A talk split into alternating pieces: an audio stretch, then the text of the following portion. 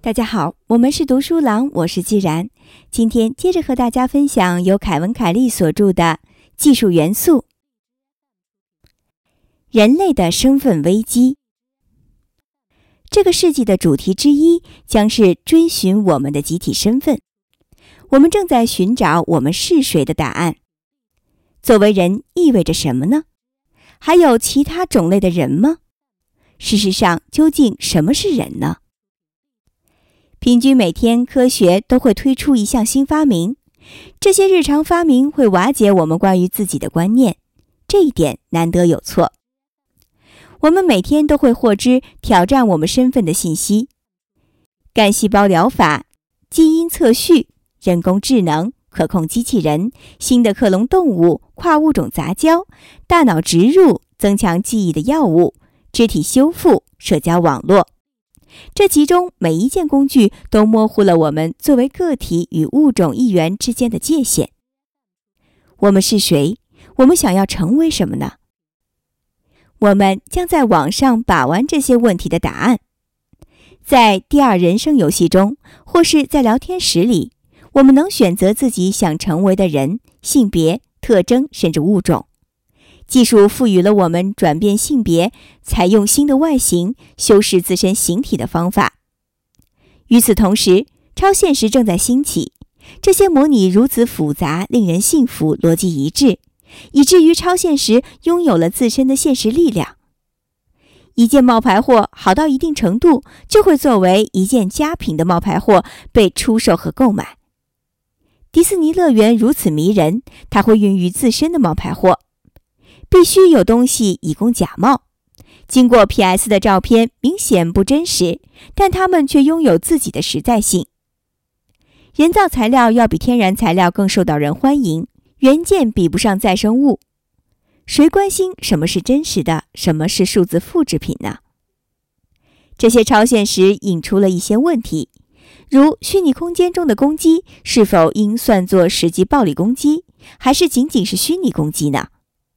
我们的现实生活有多少是想象出来的？有多少是交感幻觉呢？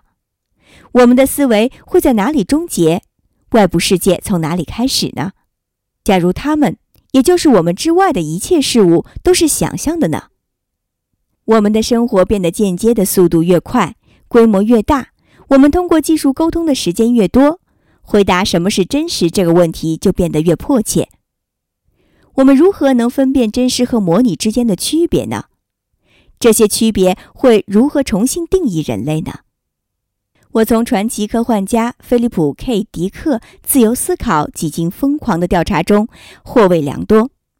我是迪克的铁杆粉丝，其作品现在如日中天，因为他的作品的两大主题正是未来一百年我们文化发展的主题，即人是什么，非人或现实的本质是什么。在迪克于一九七八年发表的一次令人惊叹也非常诡异的谈话中，他列出了自己的主题。让我着迷的两个基本主题是什么是现实，以及什么构成了真正的人类。在过去二十七年间，我所发表的小说和故事一次又一次地研究这两个相互关联的主题。我认为他们是重要的主题。我们是什么？围绕我们的。被我们称之为非我或经验或现实世界的是什么呢？迪克的主题正在变成我们的主题。我们是谁？什么是现实？这些问题将从科幻作品边缘转移到我们文化的中心。我能想象这些问题将会占据社会意识的前沿阵地。人类身份的问题将成为今日美国和 CNN 的头条。最高法院将讨论这些问题。他们将成为茶余饭后的话题。几十年内，当迪克的想象成为现实，当我们每天都能和更好的人工智能打交道，当基因修正的孩子长大，当思维增强的药物奏效，当虚拟现实变得寻常，当社会风潮思想永远在线时，迪克试图解决的难题将成为我们的难题。想想十一点新闻上黑客帝国般的场景吧。参议员、商人和坚定的共和党人会说：“伙计，假设现实其实是另一层呢？假如变成人只是一种选择呢？可以预料，关于我们的物种身份以及我们该把什么当做真实的本质，会产生很大的不确定性。这将是一个焦灼的时刻。深刻的焦虑和不确定性会滋生多种诡异的小众文化和奇怪的信仰，就像其对菲利普 ·K· 迪克产生的影响一样。对人是什么的不确定性将会导致精神变态和战争。堕胎战争和奴隶制战争只是这个问题能引发世间纷争的两个例子。即便是那些能逃避暴力的人，也就是普罗大众和网民。也将面临一个悬而未决的疑问：我是谁？人的种类只有一种吗？机器人能成为上帝的孩子吗？